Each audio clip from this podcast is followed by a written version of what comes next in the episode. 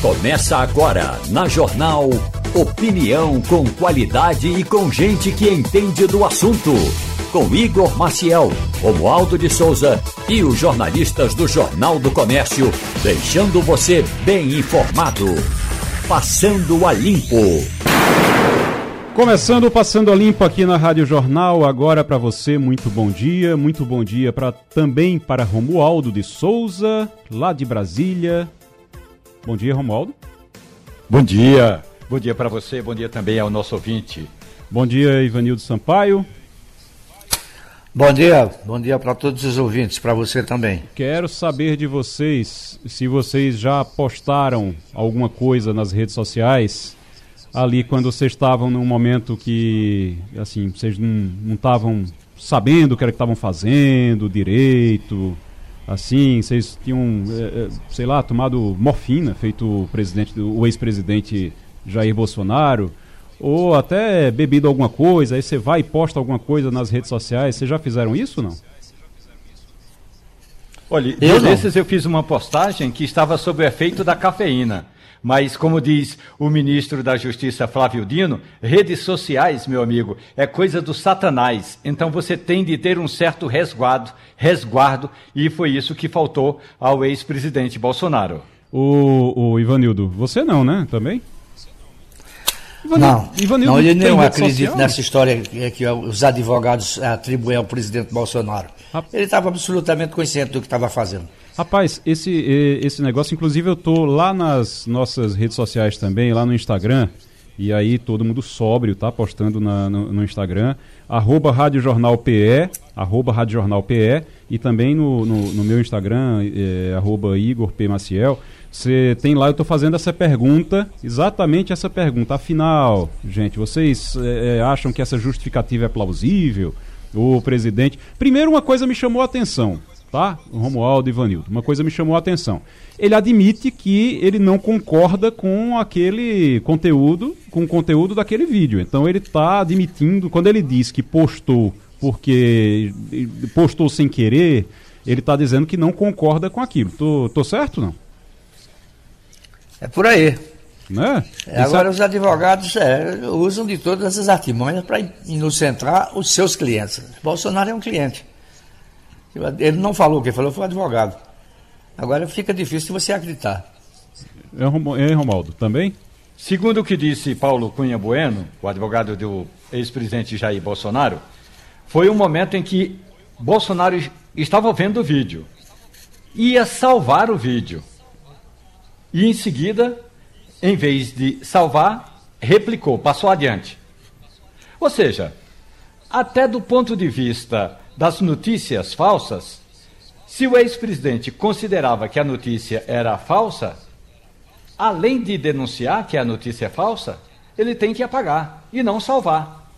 Então, é, segundo Paulo Cunha Bueno, foi o seguinte: o presidente tinha estava dopado, palavras dele, estava dopado tomou remédio, e aí, eh, em função de, de dores que estava sofrendo naquela noite, por causa eh, de uma cirurgia que ele tinha feito, é bom lembrar que em 2018, Jair Bolsonaro estava na campanha eleitoral lá na cidade de Juiz de Fora, em Minas Gerais, e levou uma facada. Isso eh, ocasionou várias cirurgias ao longo da gestão de Bolsonaro.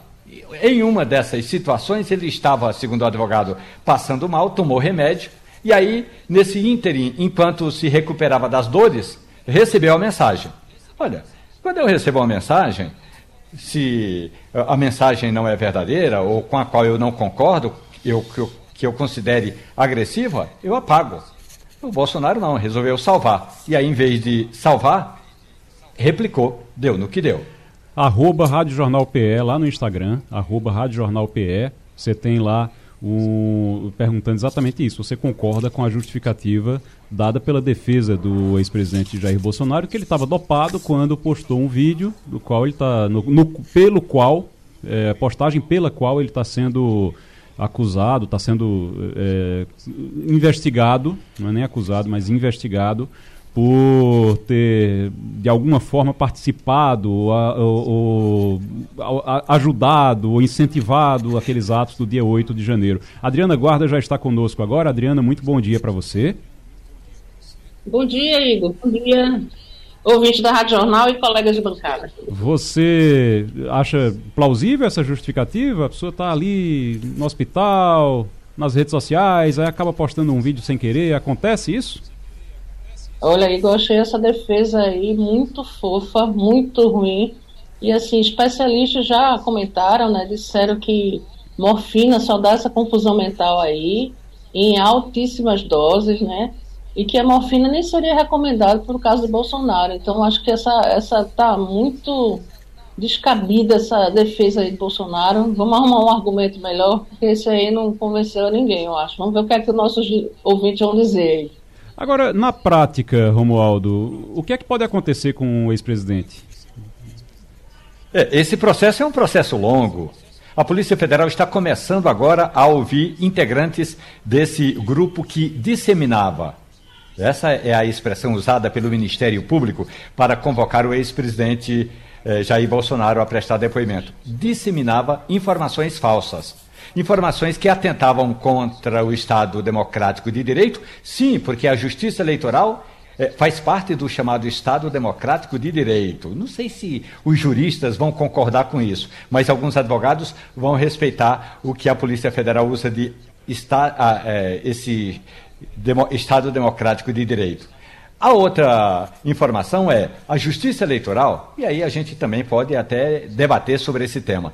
Entende que, uma vez aprovada ah, pelo Congresso Nacional, a urna eletrônica além de inviolável, a urna eletrônica faz parte desse processo. Então você fica o tempo todo questionando a urna eletrônica, dizendo que não acredita na urna eletrônica, dizendo que os resultados daquela urna eletrônica podem ser contestados, isso também eh, pode virar um processo. E é isso que a Polícia Federal está fazendo. Ontem foi apenas o início.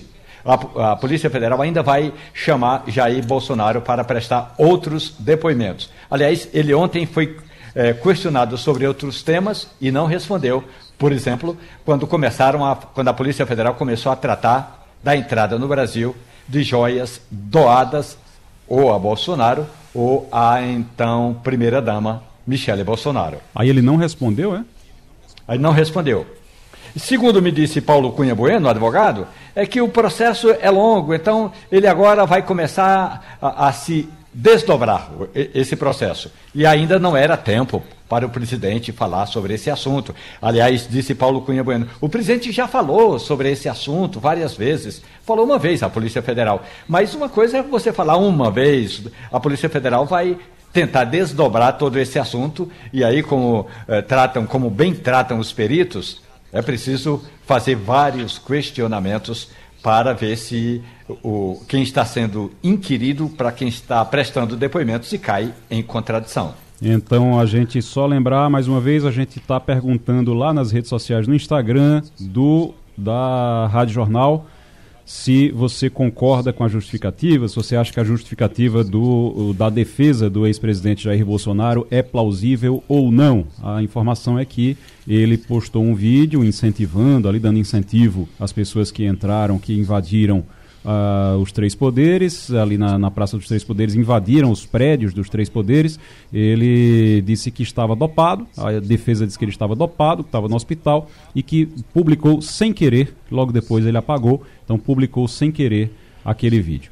O, o Adriano. E ainda teve uma pergunta que foi a Sim. seguinte: foi o presidente que postou o vídeo ou foi o filho do presidente? Hum. Aí o advogado disse o seguinte: não, foi o presidente Bolsonaro, não foi Carlos Bolsonaro, que, aliás, agora já está escanteado das redes sociais de Bolsonaro.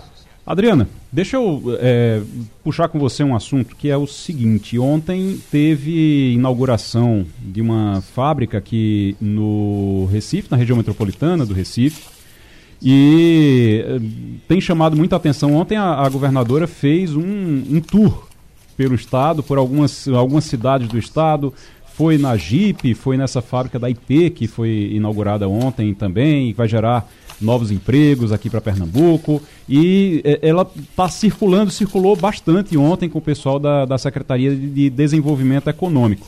É uma busca para uma pauta positiva para começar a mostrar, a mostrar serviço nesse, nessa nova gestão? Olha aí, até agora estava faltando exatamente essa entrada da governadora no setor econômico de uma maneira mais evidente, assim, né? Porque estava tudo muito solto, ela estava tratando de questões sociais, mas em paralelo não falava da economia. E a economia de Pernambuco vai mal, né? Vai bem mal, cresceu pouco ano passado, né? Cresceu 0,7% só o ano passado. E aí essas fábricas, na verdade, são aí sobras do governo de, de Paulo Câmara, né? São inaugurações que foram, são coisas que são iniciadas no governo Paulo Câmara, mas de toda forma foi uma maneira dela circular, né? Ela teve na IP, ela teve na Ambev, que está lançando aí uma linha, acabou de lançar uma linha de cerveja zero em Pernambuco, né? Que vai ser a maior linha deles aqui no Brasil. Então foi importante ela sair, mostrar a cara, falar com os empresários, conversar, né? Ouvir os pleitos para poder ver se ataca essa área, até porque, Igor, a primeira reunião do Condic, ela teve um volume de investimentos muito baixo, uhum. muito baixo em relação ao que vinha se trazendo e que já era pouco no governo Paulo Câmara, e foi pior ainda. Tudo bem, era um momento de partida do governo, eles ainda estão começando a captação né, de indústrias, de negócios, mas ela precisa realmente colocar o pé nessa área, porque isso sim é que vai fazer né, o desenvolvimento chegar, o desemprego cair, né, chegar renda para a população. Ela tem que realmente seguir esse caminho aí, procurar conversar com esses setores. E ontem ela também teve no Senai, né, na, na festa dos 80 anos do Senai, e também teve lá com os industriais. Acho que foi um dia importante para ela ontem.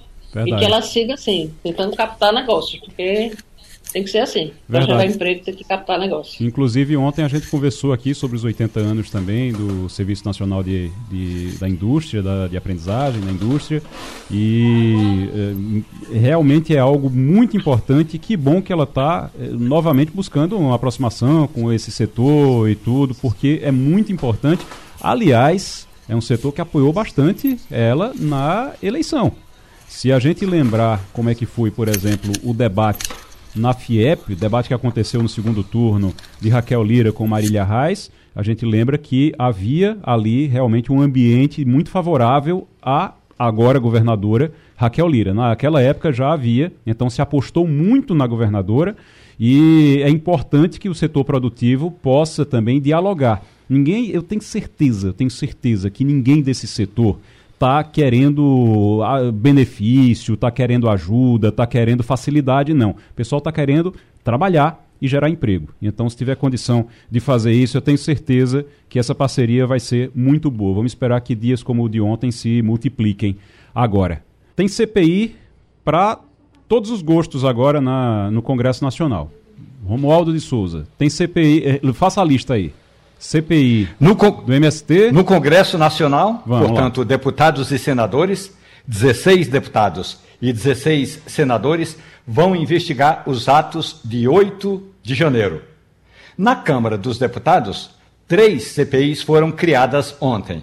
Uma para investigar a contabilidade das lojas americanas outra para investigar a chamada tramóia entre resultados de jogos de futebol e as casas de aposta. E uma terceira para investigar o movimento dos trabalhadores rurais sem terra. Portanto, são três na Câmara e uma no Congresso Nacional. O presidente da Câmara disse que é o seguinte: o problema é que vai ter hora que a gente vai ter gente demais trabalhando em CPI e gente de menos aqui no plenário mas faz parte da democracia, nas palavras de Arthur Lira. Para o presidente do Congresso, CPI é algo que é plausível e que faz parte da história democrática, e aí é, é possível haver votação no, no Congresso, votação no Senado e a CPMI funcionando para investigar o que houve no 8 de janeiro. Na linha conosco já temos o cientista político Elton Gomes, que vai conversar com a gente sobre essa CPMI do 8 de janeiro e sobre as outras CPIs instaladas também. O Elton, seja muito bem-vindo, muito bom dia. Muito bom dia, caríssimo Lida Maciel, bom dia a todos os ouvintes da Rádio Jornal, satisfação estar aqui. O, eh, professor, sabe o que aqui me preocupa quando eu vejo assim, no, a gente está em abril, chegando em maio, mas em abril ainda certo? Então, janeiro, fevereiro, março, abril. A gente está no primeiro quadrimestre ainda do ano. E a gente já tem três CPIs na Câmara, mais uma CPMI, que, a, que envolve todo o Congresso. E aí eu fico me perguntando: é um país sem problemas, né? A gente não tem problema, pelo jeito. A gente não tem problema, a inflação está controlada, está tudo ótimo, eh, emprego está tudo ótimo, está tudo tranquilo, então vamos fazer o quê? Vamos todo mundo se ocupar agora com CPI com CPMI em Brasília. Me preocupa o Brasil parar por conta disso. Tem esse risco? Bom, o que, a gente está verificando no começo do terceiro mandato do presidente Lula é que ele começou o seu novo governo sem dispor de uma base parlamentar sólida que lhe garanta, lhe garanta proteção política contra desgastes e eventualmente até mesmo um processo de impeachment e também não tem condições, nas condições de hoje, não tem meios, não tem recursos políticos, não tem uma coordenação de é, relação do executivo com o legislativo que permita ao governo aprovar a legislação de seu interesse do parlamento. Normalmente, no presidencialismo de coalizão brasileiro, um governo começa forte na sua relação com o Congresso, porque o presidente da República tem uma expressiva quantidade de cargos, verbas, benefícios políticos de todo espécie pode ofertar aos parlamentares para que eles possam trazer recursos para a sua base ele vai perdendo força. O que está acontecendo com o novo governo Lula é que ele parece já ter começado muito frágil. E a maior prova disso é a instauração não só da CPI do dia 8, que é seguramente o principal evento que aconteceu no parlamento agora, mas também da abertura de outras CPIs que, mesmo quando tem narrativa favorável ao governo, o que não costuma acontecer, porque sempre é um espaço para que você possa desgastar o governo, não esse governo, mas qualquer governo, mas também a possibilidade de você travar a agenda de votações, que é o que você fala. Ou seja, na melhor das hipóteses, isso atrasa a agenda de votações congressuais, que já está muito retardada em função desse relativo enfraquecimento do executivo frente ao legislativo no Brasil. A gente tem na bancada aqui o Ivanildo Sampaio, Romualdo de Souza e Adriana Guarda. Nós estamos conversando com o professor, cientista político Elton Gomes. Ivanildo Sampaio. Bom dia, professor. Olha, veja bem, desde o governo de Fernando Henrique, né, todos os presidentes governaram com minoria no Congresso. Fizeram maioria depois, porque a gente sabe que o nosso Congresso é adesista sempre. O que nos está faltando, aluno, não seria uma maior coordenação política para evitar essas CPIs, três CPIs ao mesmo tempo? Quer dizer, um monte de projetos para serem aprovados ou estudados no Congresso, como a reforma tributária, como esse, esse novo arcabouço fiscal de que tanto se fala. Eu pergunto ao senhor, o que é que está havendo aí? Falta de um coordenador político? Porque uma das causas é essa que você elenca, pai. Ou seja, a dificuldade de promover um tipo de articulação política que seja eficaz, mas em função também de uma questão estrutural, ou seja, a maneira pela qual se fazia coalizões durante os bem-sucedidos governos de coalizão de Fernando Henrique Cardoso e, e, os dois primeiros governos do atual presidente Lula, é que você tinha um estado de coisas bem diferente. Primeiro, você tinha um nível menor de fragmentação partidária. Depois, você tinha mais capacidade do executivo de monitorar e oferecer incentivos seletivos para os parlamentares aderirem à sua pauta nacional, já que os parlamentares são eleitos para poder trazer recursos para suas bases nos seus estados. Quem governa pensando em projeto nacional é o Executivo Federal. Então, essa conjunção de fatores, a qual se soma a redefinição de tempo e espaço da tecnologia de informação, a cyberpolítica, o filtro bolha do cyberativismo, que interpolariza a sociedade brasileira, está trazendo dificuldades do ponto de vista da montagem de uma coalizão efetiva. De fato, no presidencialismo de coalizão, é difícil o partido do presidente ou a sua aliança que alçou o poder conseguir maioria. Mas é, o presidente no Brasil, ele não é apenas um chefe executivo. Ele é, por definição, um líder de uma coalizão heterogênea de partidos. E isso demanda uma enorme habilidade política e capacidade de adaptação. Temos agora Romualdo de Souza, a gente está conversando com Elton Gomes, cientista político. Professor, muito bom dia para o senhor. Levando em consideração que comissão de inquérito é instrumento da oposição, por que então, professor, a bancada governista está apoiando essa CPI mista? Além do que, professor, não tem uma assinatura de um governista, mas o governo é que vai mandar e desmandar na comissão. Vai ter maioria, o, o nome mais cotado para ser o presidente é um adesista, como o senhor destaca, o Arthur Maia. O nome cotado para ser o relator é amigo de Lula desde a hora em que Lula estava preso, que é Renan Calheiros. Ou seja, o governo vai ter maioria, vai ter o comando da CPI, mas a CPI é um instrumento da oposição, professor. Essa é uma contradição bastante interessante diante da situação atual, Romualdo. De fato, CPI são instrumentos historicamente empregados para desgastar o governo por parte da oposição. O que o governo fez ao aderir à CPI foi constatar sua inestabilidade depois da vinda pública dos vídeos que foram publicados pela reportagem da CNN e que mostravam o general Dias, comandante do Gabinete de Segurança Institucional, ministro-chefe do Gabinete de Segurança Institucional, eh, em uma posição que foi vista como, na melhor das hipóteses, omissa diante da invasão da sede do Poder Executivo. Então, diante dessa situação, tudo que não é possível mais obstar a CPI, como o governo tentou obstar, o presidente do Senado, é, por diversas vezes fez manobras regimentais para que a leitura do requerimento não fosse feita. Se pensou mesmo até em judicializar a questão com a Suprema Corte, mas agora, diante da sua inestabilidade, o governo procura conseguir a presidência e a relatoria para que ele possa levar a termo um controle de narrativa. Por outro lado, a oposição, muito mais afeita a esses instrumentos de sábia política do que ao regimento e às normas escritas e não escritas do parlamento, procurará também imprimir a sua narrativa, a narrativa de omissão ou de é, incompetência do governo atual, enquanto o governo vai querer colocar sua narrativa de que isso é um passivo negativo que veio do governo anterior, para que esse combate né, vá é, sendo feito ao longo da CPI. A oposição aposta na sua capacidade de fazer triunfar sua narrativa. A, o governo procura ter uma espécie de controle estrutural, controle institucional, como você falou, com a presidência e a relatoria, para impedir que isso aconteça.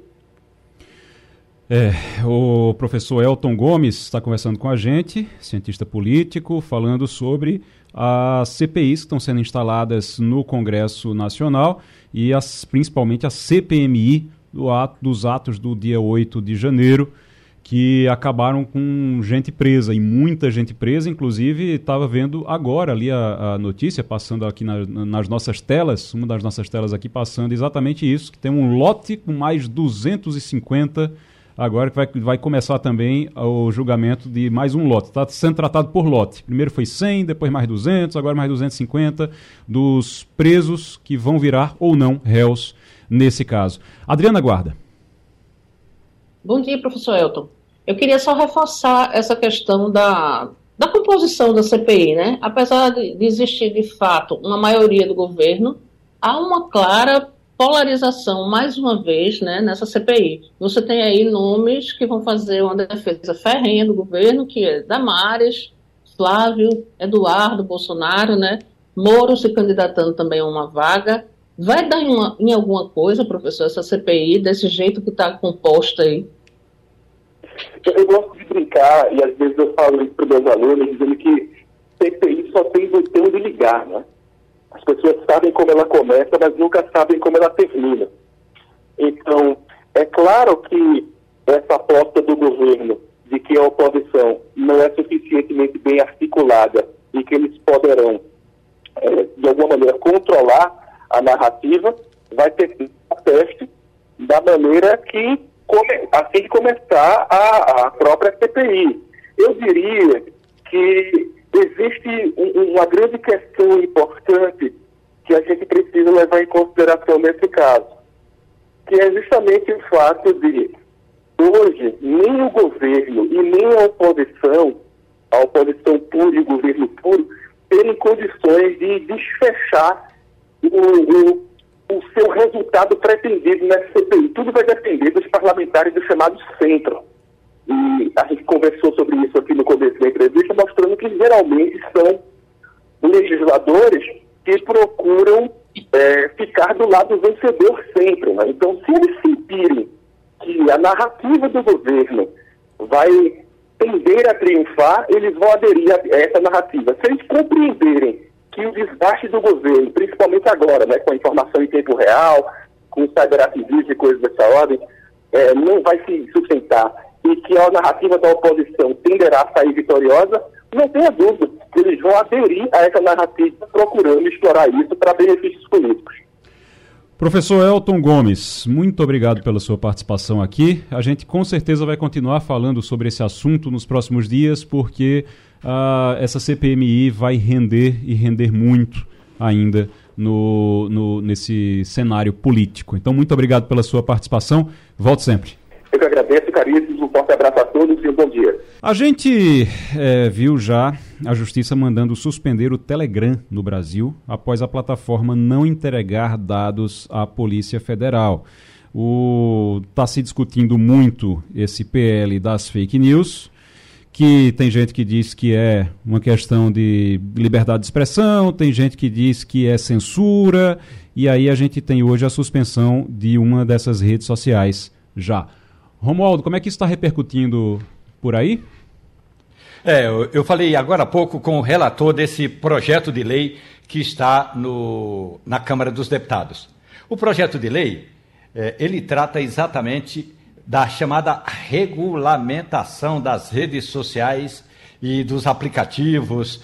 É, e o deputado Orlando Silva me disse o seguinte: ó, a Justiça chegou para o Telegram e disse: tem informações que são informações que é, ultrapassam o limite do que a gente chama de razoabilidade de direito de expressão.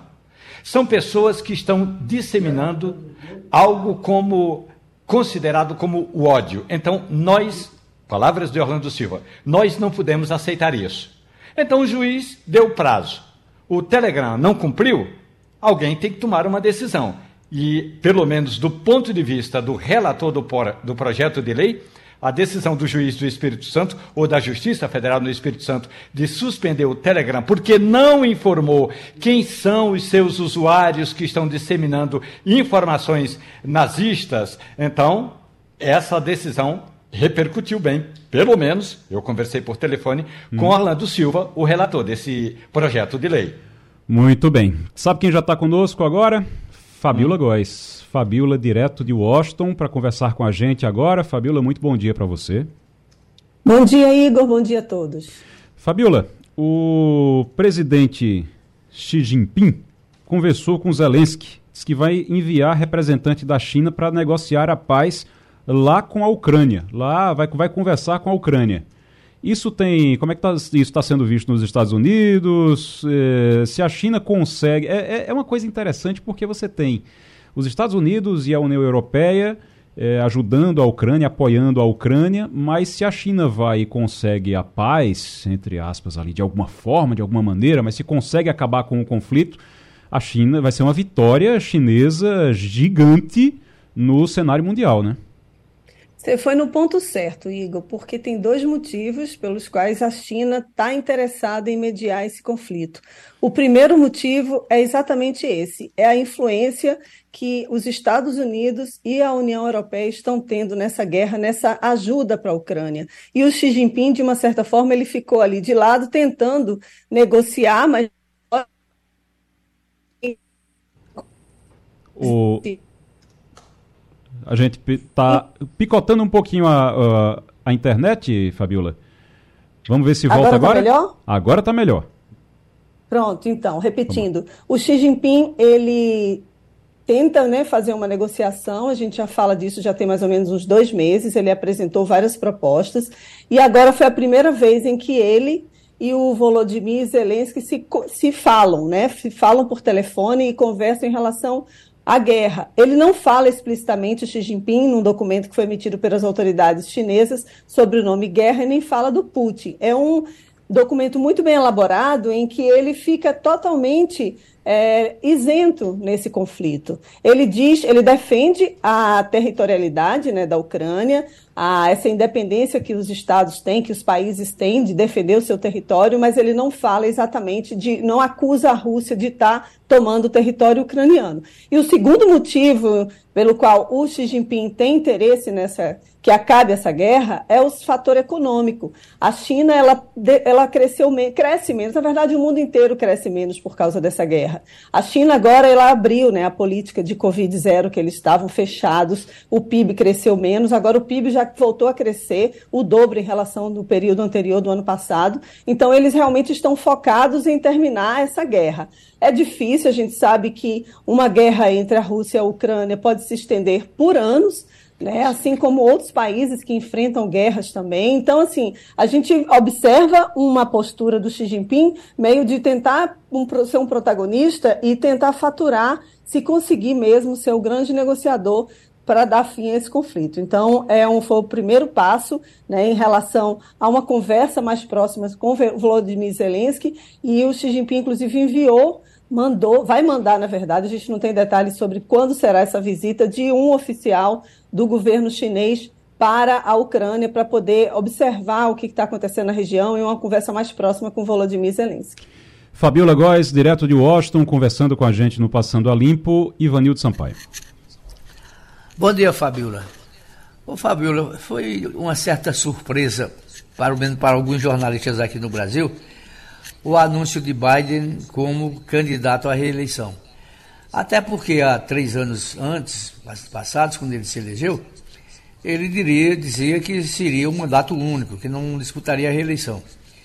É, a, a, aceitação dele junto à, à população norte-americana havia caído bastante, a aprovação do governo dele também.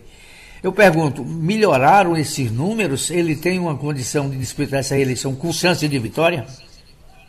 Olha, Ivanildo, é uma polêmica enorme essa candidatura agora do Biden. Ele anunciou a candidatura no dia 25 de abril, no mesmo dia em que ele lançou a candidatura dele há quatro anos né, para a presidência dos Estados Unidos. Ele é um homem muito supersticioso, então ele acredita que ele vai ser vitorioso de novo. Ele vai terminar o mandato com 86 anos, então a grande questão é: será que ele vai conseguir terminar o mandato? Então, ele se lança agora como um grande opositor do Donald Trump. Ele diz que ele quer é, manter, continuar os programas que ele está fazendo, evitar que os republicanos tomem o poder e acabem com os avanços que os Estados Unidos estão tendo depois que ele entrou no, gover no governo. Então, ele, ele tem chance real? Tem, tem chance real se for o Donald Trump. Agora, tem outros candidatos que estão aparecendo aí do lado é, republicano, por exemplo, Ron DeSantis, que é o governador da Flórida. Não é o preferido dos republicanos para ser o candidato. Agora, Trump está tão enrolado na justiça que alguns processos ainda vão surgir nesse meio de caminho até as eleições daqui a 18 meses. Então, tem muita coisa ainda para acontecer no Senado norte-americano, mas o fato de Joe Biden anunciar, né, nesse momento, a candidatura, movimentou essas peças aí do xadrez. A popular, a popularidade dele não é das melhores, mas a popularidade de todos os presidentes hoje que estão no mundo inteiro não tem a tendência não é de estar tá muito boa, né? Vamos dizer assim. Então ele está abaixo dos 40% de aprovação. Houve uma pesquisa no final de semana de uma televisão aqui, NBC, dizendo que mais da metade dos americanos, cerca de 60%, não acha que ele deveria ser candidato à presidência pelo Partido é, Democrata, quase 70%, na verdade.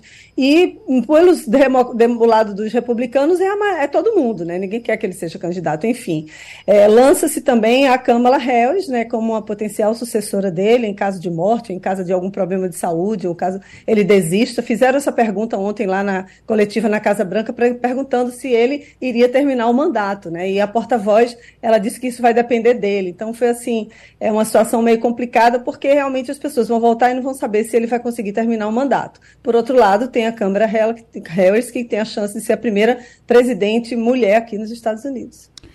Adriana Guarda. Oi, Fabiola, muito bom dia. Eu queria que você explicasse para a gente um pouquinho o que é está acontecendo nessa briga aí, esse embate entre a Disney e o governo da Flórida. Bom dia, Adriana. Olha, esse é um embate que começou já tem mais ou menos um ano. A Disney, assim que o Ron DeSantis, o governador da Flórida, que é ultraconservador, disse que era para. Ele aprovou, na verdade, um projeto para que não falasse educação sexual nas escolas. É, o nome é Don't Say Gay, é, não diga gay nas escolas. A Disney, ela é a maior empregadora do estado inteiro, da Flórida. Então, o Ron DeSantis ele está comprando uma briga gigante. É imaginar qualquer outro governador que vá brigar com a maior empregadora do, daquele seu estado. Então, assim, só que a Flórida tem uma política de inclusão de LGBTQIA+, e pessoas LGBTs. Então, eles adquirem, eles contratam pessoas que têm alguma questão, né, também, além de ser, de ser declarado LGBTQIA+, eles têm alguns trabalhos de inclusão de pessoas que têm algum tipo de, de deficiência, tem trabalho com imigrantes. A, a, Disney funciona como uma prefeitura mesmo, é como se fosse uma cidade, e, e, isso eles conseguiram adquirir esse privilégio desde quando foi criada na década de 50, né, do século passado. Então, é, eles têm esse privilégio, não pagam impostos como outras empresas pagam, mas, por outro lado, eles fizeram muitas benfeitorias na, na região, na cidade. Então, o, agora a, a Disney resolveu processar o Ron DeSantis, é, mesmo, eles já estavam tentando chegar a alguns acordos, né? A, a Disney, ela tem uma, é, um poder muito grande, inclusive dentro do Partido Democrata, eles têm vários aliados, e aí agora vira uma, uma briga de cachorro grande, vamos dizer assim, né? Porque é o governador que é poderoso, que está aí se lançando para ser presidente, né? Candidato a presidente, e aí, por outro lado, é a Disney, a maior empregadora do Estado, recolhe muito, tem turistas do mundo inteiro. Então, é, eles decidiram porque tipo chegou no limite, não houve mais acordo. A Disney está cada vez mais é, acuada porque pelas medidas que são apresentadas pelo governador, inclusive de querer, de pedir destituição dos dirigentes da Disney e de tentar montar uma comissão para poder ocupar, tomar conta, né, vamos dizer assim, da organização. Então, tem de fato várias medidas que estão ali atrapalhando e aí a Disney resolveu processar o governador. O Romualdo de Souza. Fabiola Góes, muito bom dia. Num país em que o Silva é o sobrenome mais conhecido, você pode imaginar um araponga chamar-se Sergei Vladimirovich Cherkasov e dizer-se brasileiro. Imagine quando esse cabra está numa fila e alguém diz aí, senhor Sergei Vladimirovich Cherkasov, qual é o seu CPF? Na hora de emitir a nota fiscal de uma compra. Então, o cabra com esse nome quer se passar por brasileiro, com cara de russo, araponga, e o FBI está atrás do homem, e o Brasil vai entregá-lo ou não vai entregá-lo, Fabiola? Bom dia, Romualdo. O mais inacreditável é que quem tem descoberto esses espiões russos são países diferentes, né? Não são, não é o Brasil que está investigando e está descobrindo esses cidadãos, né? Esse Sergei, por exemplo, Cherkasov, ele estava tentando entrar na Holanda, imagina, com passaporte brasileiro, com documentos falsos, para tentar entrar no tribunal, um estágio, tá? Ele queria um estágio no Tribunal Penal internacional que investiga e julga crimes de guerra. Ou seja, ele foi preso, né, mais, foi, mais, foi em abril do, de 2022, quando tentava né, entrar no, na Holanda, e a investigação do FBI, FBI indica que, além dele, também tem outros cidadãos russos que estão aí tentando se passar por brasileiro. E por que, que esses cidadãos resolvem tomar, né, pegar esses documentos brasileiros. Primeiro, porque, segundo eles, teriam uma facilidade de conseguir uma certidão de nascimento. Esse Serguei, por exemplo, parece que ele teria tido algum tipo de envolvimento com a cartorária e conseguiu esse documento. Agora, dali para conseguir um passaporte realmente é inacreditável como é que isso ainda acontece no Brasil. E segundo, porque também é um documento em que é bem recebido em todos os países do mundo, porque o Brasil não está em guerra com ninguém, o país é, um, é, é amistoso, né, tem boas relações diplomáticas ao longo de, de, de, de anos, né, de, de, de dezenas de anos centenas, vamos dizer assim, de relações diplomáticas com outros países. Então, é vamos dizer que seria é bom né, um espião ter uma imagem de um brasileiro. Só que isso daí acaba constrangendo o Brasil, colocando as nossas autoridades judiciais numa situação complicada, porque agora é os, agora são os Estados Unidos pedindo a extradição, extradição dele. Já tem pedido também da extradição pelo governo russo. Então a gente não sabe aí, o Itamaraty ainda não se manifestou para decidir qual é que, o que, que vai acontecer com ele. Mas o fato é que em um ano já são, já são três é, homens infiltrados aí usando documento brasileiro. Eu, o Fabíola, você sabe qual era o nome que esse espião usava aqui no Brasil, não? Olha, Victor Miller Ferreira. Victor Era a identidade dele. É mais fácil do que Sergei Vladimirovich Cherkasov, que era o, é o nome Exatamente. de verdade dele. É complicado, realmente. Agora é. teve um momento, viu? Oi. A, a Polícia Federal estava atrás dele e, e aí gritou: Vitor, Vitor! E ele não olhou para trás. Ele claro, acabou escapando numa das operações da polícia. Se tivesse gritado Vladimirovich, Vladimirovich, Vladimirovich, talvez ele tivesse olhado para trás. Meu Deus do céu. Fabiola, muito obrigado, valeu. É, abraço para você. Conexão Portugal com Antônio Martins. O Passando a Limpo sai dos Estados Unidos, atravessa o Atlântico, vai para Lisboa, em Portugal, conversar com Antônio Martins agora. Martins, ontem você entrou aqui, participou do, do, do, programa, trazendo informações sobre a viagem de Lula.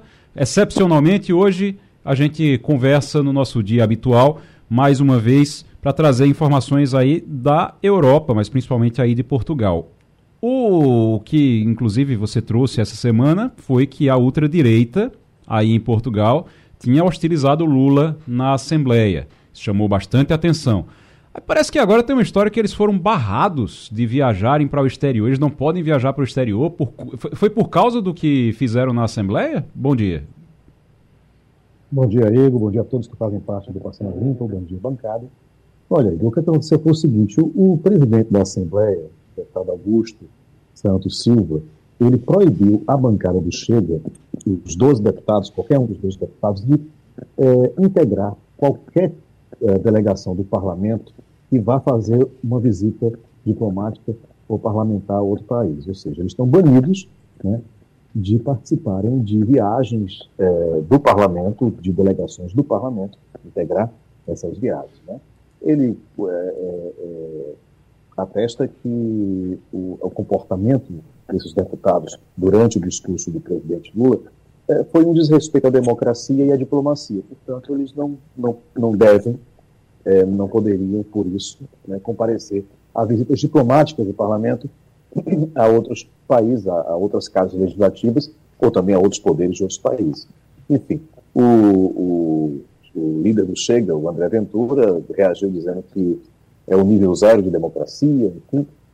É, isso ainda tem muito pano para manga, porque é, os, os analistas políticos aqui em Portugal consideraram que o presidente da Assembleia agiu corretamente, né? Porque, de fato, eh, os portugueses têm uma, um, prezam muito pelos rituais, pela educação, e isso foi muito, enfim, foi muito fora de propósito essa forma como o Chega agiu no parlamento. Né? Então vamos ver agora se a população e se os jornalistas vão, vão dizer agora exatamente dessa determinação do presidente da Assembleia. A gente tem Romualdo de Souza agora, Romualdo. Antônio Martins, muito boa tarde para você, só que tem que combinar com a direita brasileira. O PL e a direita brasileira vão fazer um ato na capital paulista e ontem eu conversei com o deputado Eduardo Bolsonaro, um dos líderes da extrema-direita no parlamento brasileiro. E aí ele me disse o seguinte: ah, é?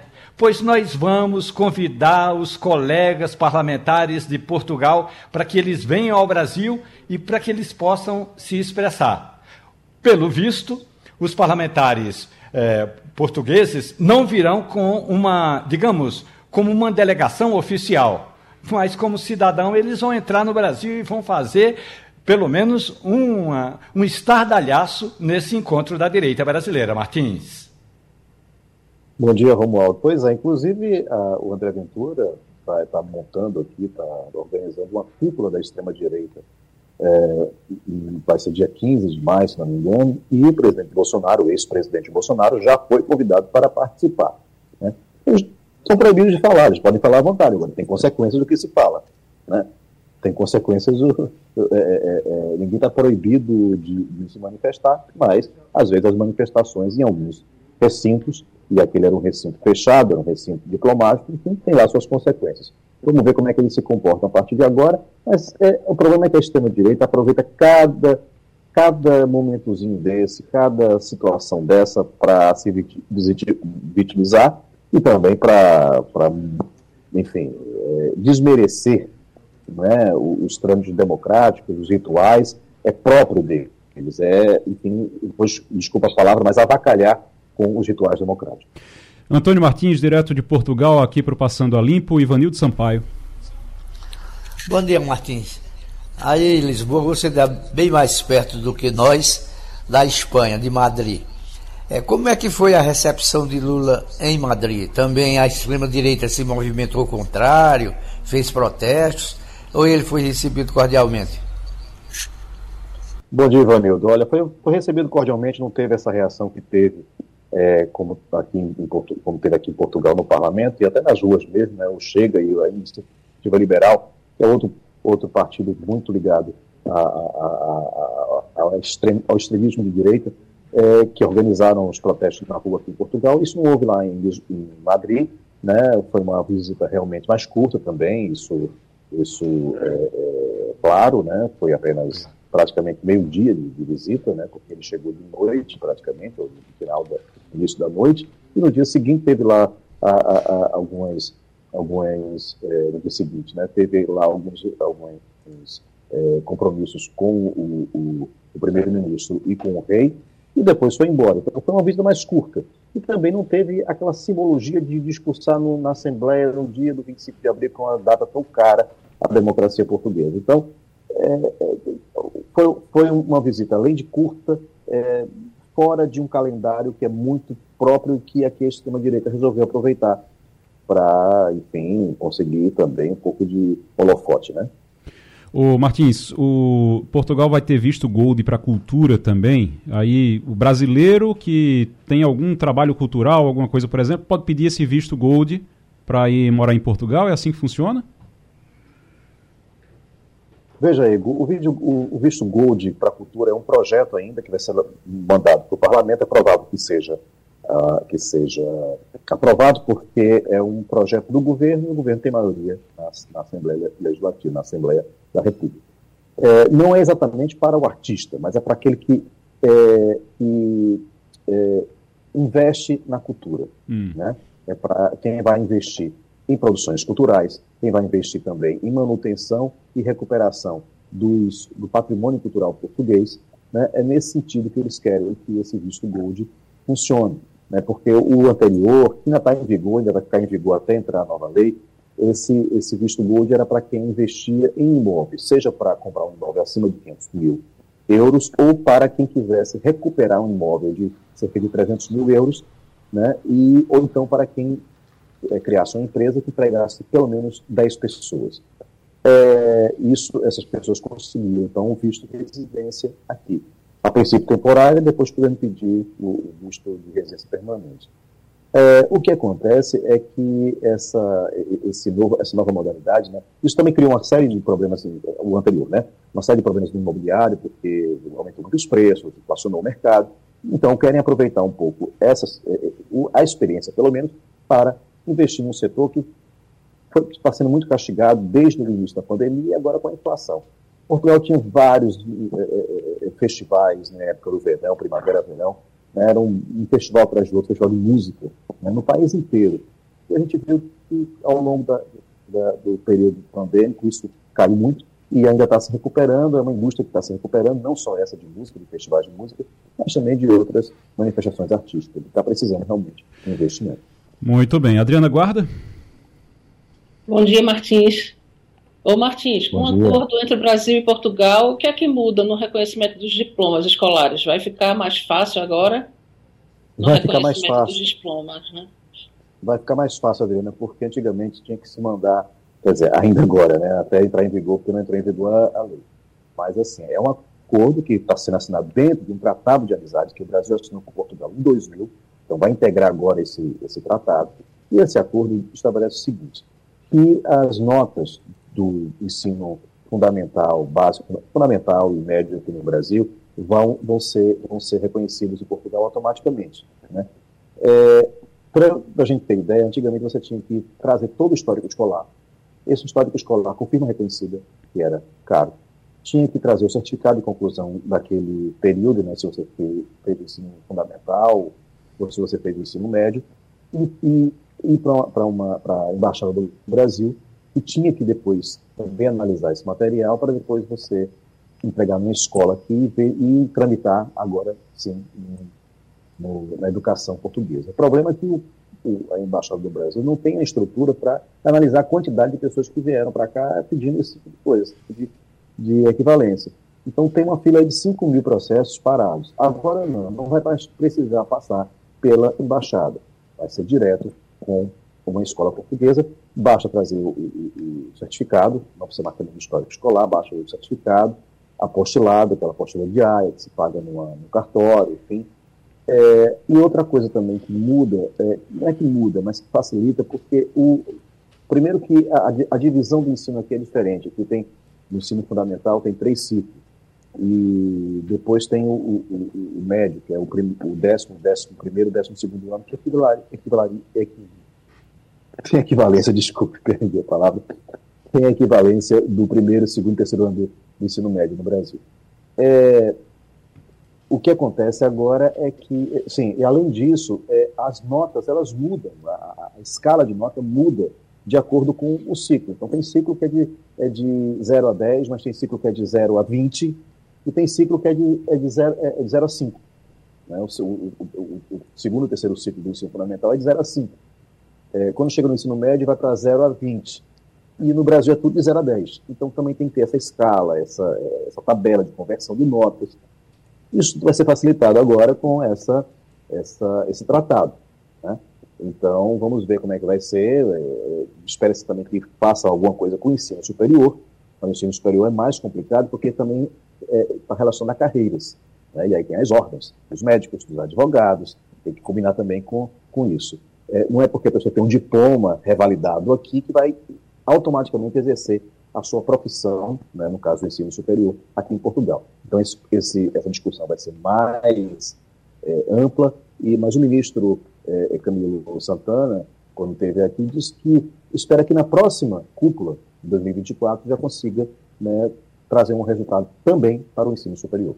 Antônio Martins, Conexão Portugal. Ô Romualdo, o presidente Lula tinha uma ação que ele estava movendo contra o Luciano Hang, que é aquele empresário, Luciano Hang, daquelas da, da, das lojas, aquele que se veste com um paletó verde e amarelo. E aí o Lula estava processando ele. Quem foi que ganhou esse processo? Por enquanto, o, como Lula chama, o papagaio. O empresário ah. Luciano Hang, eh, em 2009, contratou um avião daqueles que faz propaganda. Quer dizer, que vai com propaganda, com mensagem, você pode mandar a Carrega mensagem que quiser. Uma faixa lá, né? Fica aquela faixa e voando. E aí tinha uma faixa que dizia: Lula cachaceiro devolve o meu dinheiro. Daí a pouco o avião voltava com outra faixa.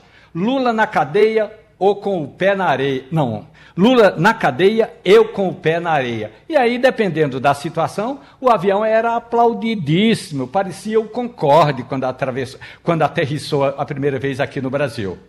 Aí, o ex-presidente Lula moveu uma ação, só que a justiça disse que é, não se trata de uma censura, não se trata de um ataque direto, embora Lula ainda possa apelar, mas não houve, pelo menos dessa vez, a instauração de um processo contra o empresário.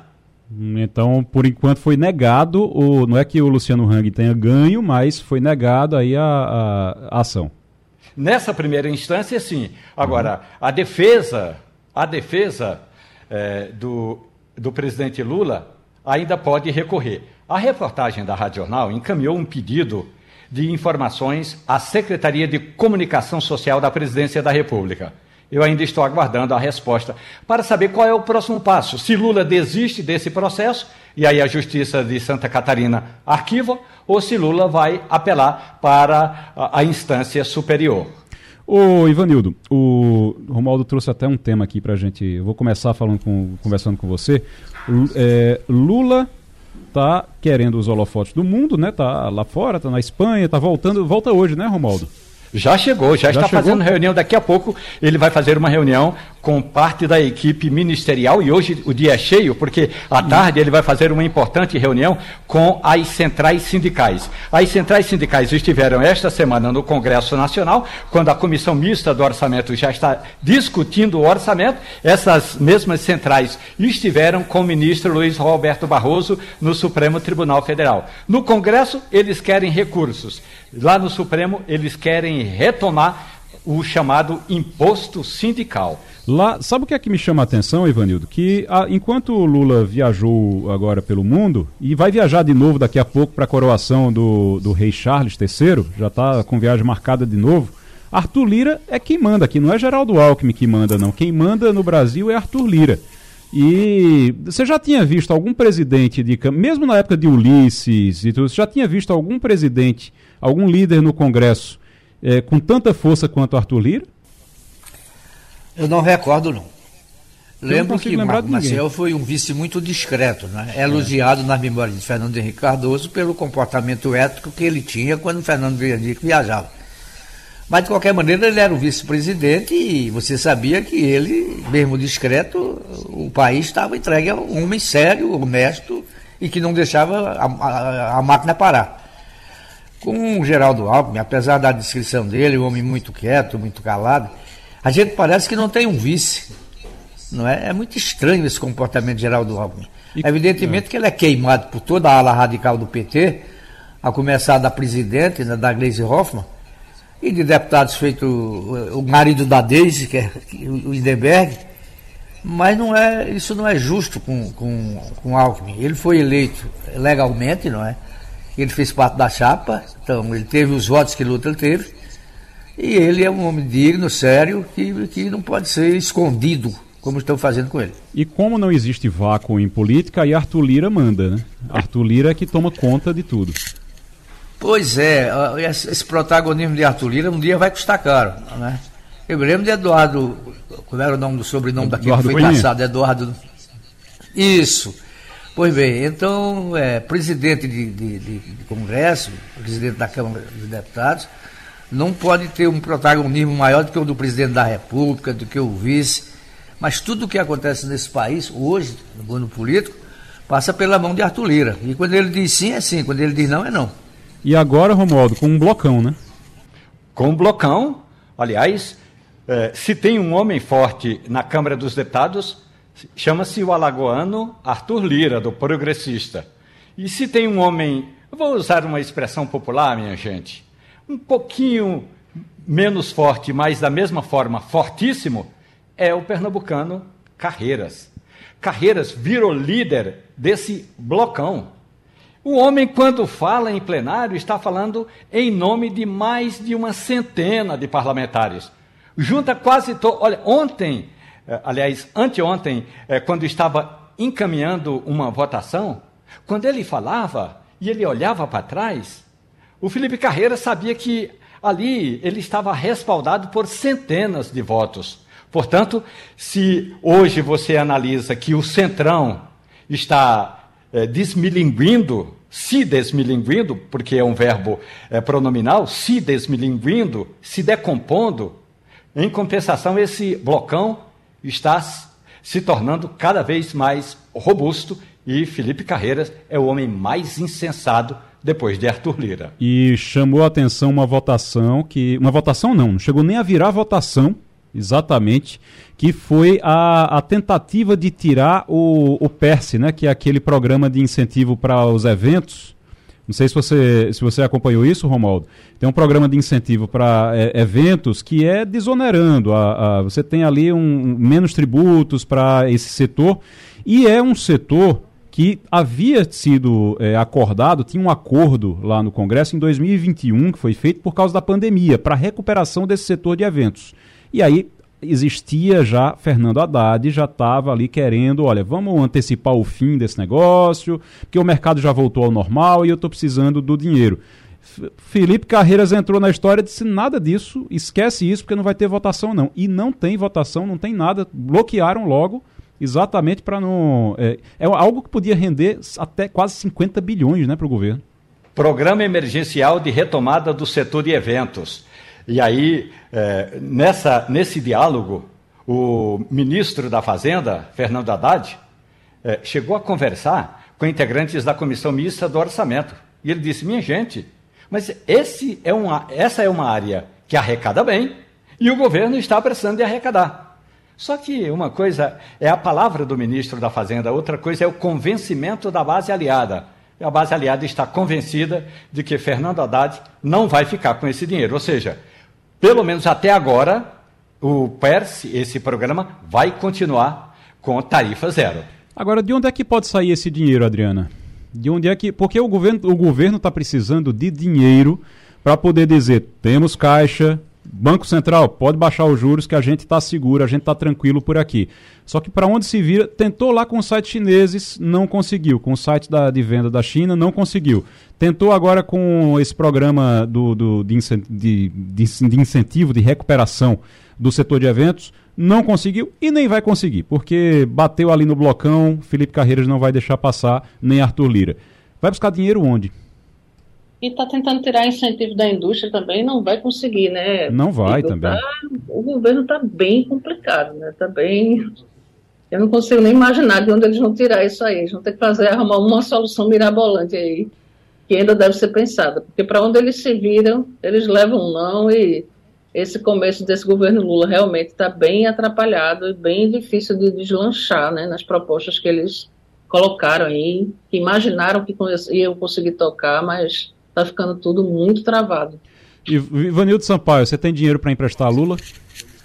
Repare só, numa situação dessa, e o governo se coloca radicalmente contra um programa de privatizações de empresas deficitárias, quebradas, que só dão prejuízo. Por que não privatizar isso? Então é complicado, né? Não tem onde buscar dinheiro e quando podia ir buscar dinheiro numa, com segurança, é, o governo não, não se movimenta em favor disso está na linha com a presidente da AMUP, a Márcia Conrado, que também é prefeita de Serra Talhada. As prefeituras, com esse projeto, resolve a situação das prefeituras para o pagamento do piso da enfermagem, prefeita? Bom, primeiro dizer que todos os prefeitos reconhecem a importância de, dos enfermeiros, dos técnicos de enfermagem, das parceiras, dos auxiliares, que durante a pandemia só reafirmaram o quanto que de compromisso eles têm com a população né? Se não fosse essa classe, a gente teria tido um número muito maior de perdas de entes de familiares. Então, é mais do que justo as propostas que estão se levando o piso dos enfermeiros e dos técnicos, porém a gente fica numa preocupação grande, né? De onde sairá esse pagamento? A CNM tem um levantamento que para que apenas os municípios atendam à categoria com piso, há uma necessidade de 10,5 bilhões apenas para os municípios. Né? Hoje a gente sabe, a gente tem esse estudo onde vê que 40% dessa categoria estão sendo absorvidos direto e indiretamente pelos municípios e 20% pelo Estado. A nova proposta tem um orçamento de 7,3 bilhões a nossa preocupação é como se vai dar essa divisão, é, se é 4 milhões para os estados, se é 3,3 para os municípios. Então, a preocupação é essa, que venha mais uma vez é, para os municípios só a, a, a, contrapartida maior. Né? A gente já vive com um subfinanciamento de saúde gigante. Só por unidade básica de saúde se estima que cada município paga em torno de 40, 45 mil reais e a gente só recebe 12, 20 mil reais se tiver saúde bucal. Então, essa é a nossa grande preocupação, que o município receba essa demanda, mas não receba o recurso suficiente para que possa pôr em prática. Ô prefeita, eu, eu tenho uma opinião, eu acho que o eu acho que deveria ser pré-requisito para ser deputado e senador ter sido prefeito alguma vez na vida.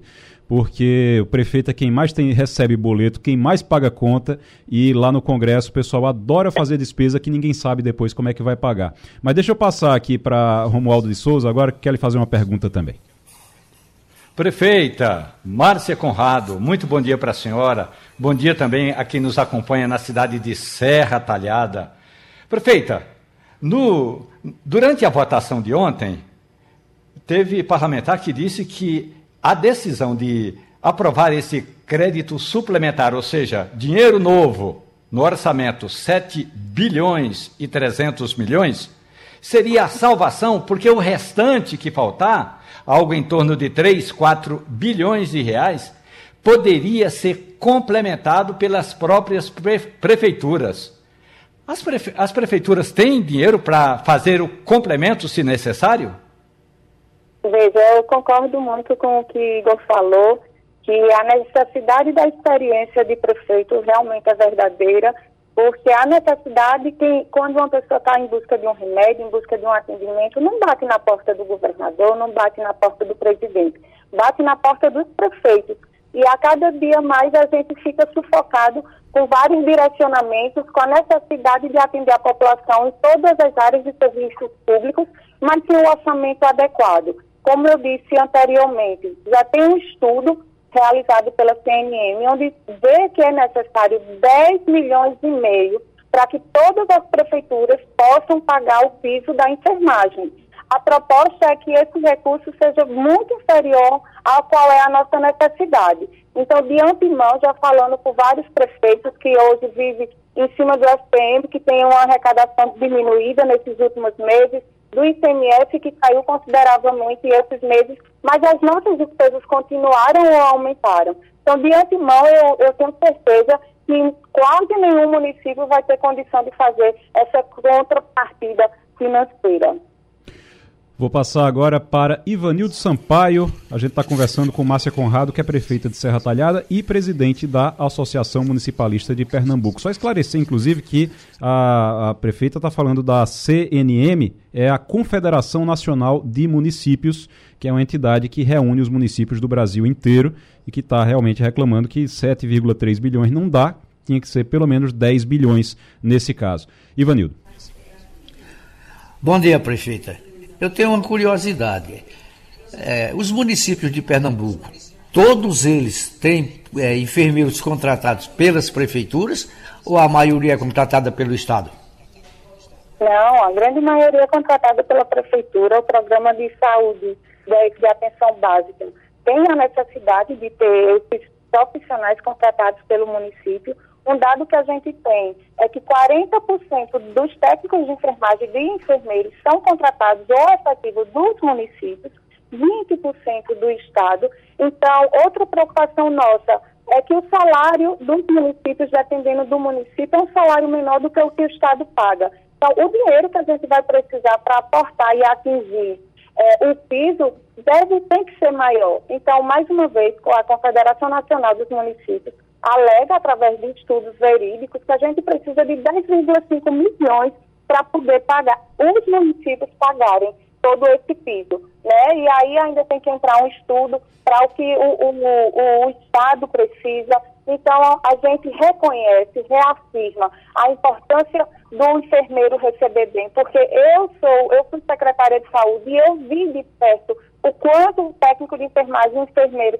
trabalha para que a população tenha todos os atendimentos adequados, mas enquanto prefeito a gente também tem que discutir esse valor. Por que não aprovar a proposta que está no Congresso de 1,5% do SPM no mês de março nas prefeituras? Que aí sim atende os 10,5 milhões que os mais de 5, os mais 5, 5 mil municípios do Brasil necessitam para que possa sim dar dignidade através do piso a essa, a essa categoria. Adriana Guarda. Bom dia, prefeita. A senhora citou aí o estudo né, da Confederação Nacional dos Municípios e ele também fala que essa previsão de recursos só vai até 2027, né? E que a partir de 2028 teria que se contar com superávit dos fundos públicos. E desde quando os fundos públicos têm esse superávit todo sobrando, né? Isso, é uma grande incerteza que a gente vive, né? A certeza que a gente tem é que as demandas dos municípios ela aumentam consideravelmente a cada dia, a cada mês. Antigamente se fazia algumas, algumas cirurgias com só a gente precisa fazer a ressonância, o município precisa proporcionar a tomografia. Então, as necessidades de cada município aumentam. Mas, em contrapartida, a gente vive nessa insegurança de recurso como eu falei, ultimamente o FPM dos municípios tem diminuído, o ICMS tem caído esses últimos dois meses. E como é que a gente fica? O município fica sacrificado, devendo e querendo dar uma política pública de boa qualidade para a população, mas ao mesmo tempo sem o recurso necessário para que isso seja atendido. Então a gente precisa de algo é, que realmente aconteça. O 1,5% do FM no mês de março tem que ser uma realidade porque eu tenho certeza que o subfinanciamento ela existe não só na categoria da enfermagem, mas em todas as outras, na questão do abastecimento com a farmácia, na questão da oferta dos exames. A gente precisa pensar como um todo para que a população saia ganhando. É, eu só lembrando aqui que a gente considera, a gente concorda com a importância que tem esses profissionais, né, prefeita? Enfermeiros, técnicos de enfermagem, auxiliares de enfermagem, parteiras, os valores do desse piso para enfermeiros R$ 4.750, técnicos de enfermagem R$ 3.325, auxiliares de enfermagem R$ 2.375 e parteiras R$ 2.375. São profissionais muito importantes, profissionais que precisam ser valorizados Agora, dinheiro não nasce em árvore, o governo vai ter que dizer de onde é que vem esse dinheiro e se os 7 bilhões não são suficientes, a gente precisa eh, saber de onde é que vai sair o restante do dinheiro. Não é isso, prefeita? É isso. Mais uma vez, a gente reafirma aqui o nosso compromisso, o nosso entendimento da necessidade da valorização desses profissionais, que mais do que nunca, durante a pandemia, salvou várias vidas, é, colocou muitas vezes sua vida em risco para salvar é, e, e, colocar em prática o seu juramento durante sua formatura, mas que a gente também precisa que ser entendido que precisamos de recursos, que não é falta de vontade, que não é falta de interesse do prefeito em não dar o PIS. A gente precisa desse recurso porque a gente já sobrevive com subfinanciamento em várias áreas, principalmente na saúde. Eu desconheço um município que não tenha aportado 20% dos seus recursos na área de saúde e que é insuficiente. Né? Então, é, se a gente está para receber 7 milhões para dividir ainda com o Estado, mas a necessidade só dos municípios é 10,5, a gente já identifica um déficit muito grande, uma dificuldade muito grande, que cada dia aumenta para os prefeitos e prefeitas de Pernambuco. Márcia Conrado, prefeita de Serra Talhada e presidente da Associação Municipalista de Pernambuco, que reúne todas as prefeituras do estado aqui. Muito obrigado pela participação.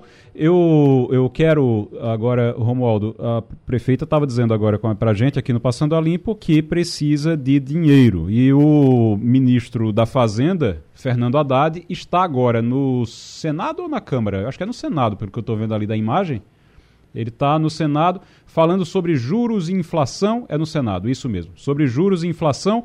É, ele vai, vai arranjar dinheiro por aí? Ele tem. Qual é o, o plano agora para conseguir dinheiro? É, o plano é. Primeiro, ele está apresentando, não sei necessariamente nessa audiência, mas ele encaminhou ontem uma proposta para a comissão mista do orçamento, portanto formada por deputados e senadores, que ele vai encaminhar a essa comissão um estudo que, segundo ele, todas as desonerações, se revistas, deixaria o Brasil com quase na possibilidade de um superávit fiscal. Ou seja, Adriana Guarda, segundo Fernando Haddad, se zerar as desonerações que o governo tem hoje, o Brasil teria dinheiro de sobra em caixa.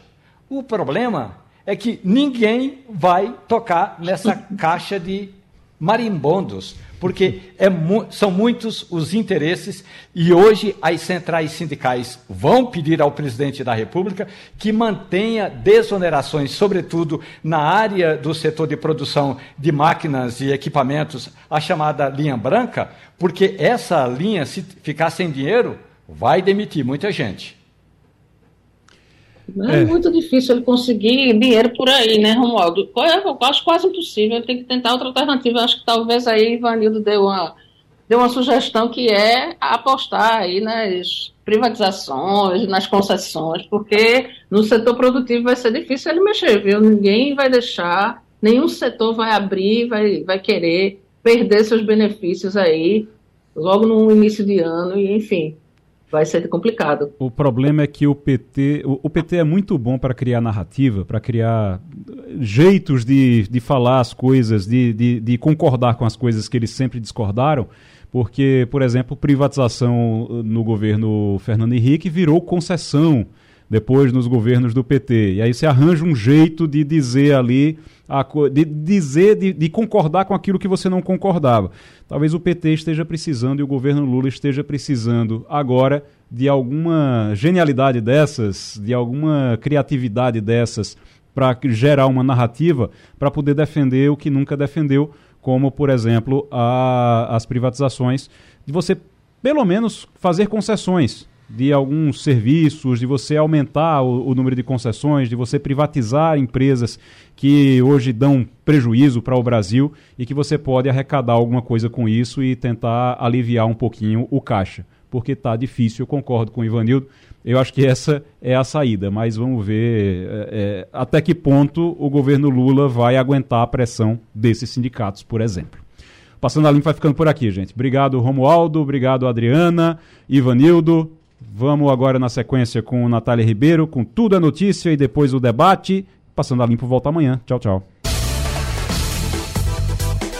A Rádio Jornal apresentou opinião com qualidade e com gente que entende do assunto. Passando a limpo.